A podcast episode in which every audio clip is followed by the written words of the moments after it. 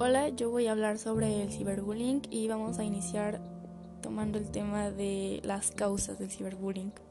Eh, una de las principales causas del ciberbullying es la baja autoestima, la soledad, el estatus socioeconómico y el género, conducta delictiva, depresión e intentos suicidas u homicidas, eh, violencia de género entre adolescentes.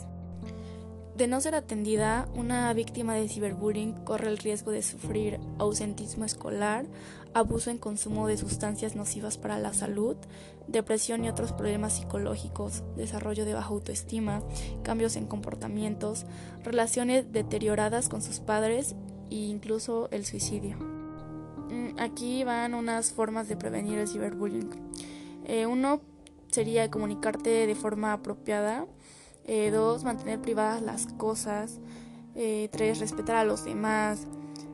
Cuatro, apoyar a quien lo necesite. Cinco, reportar malos comportamientos.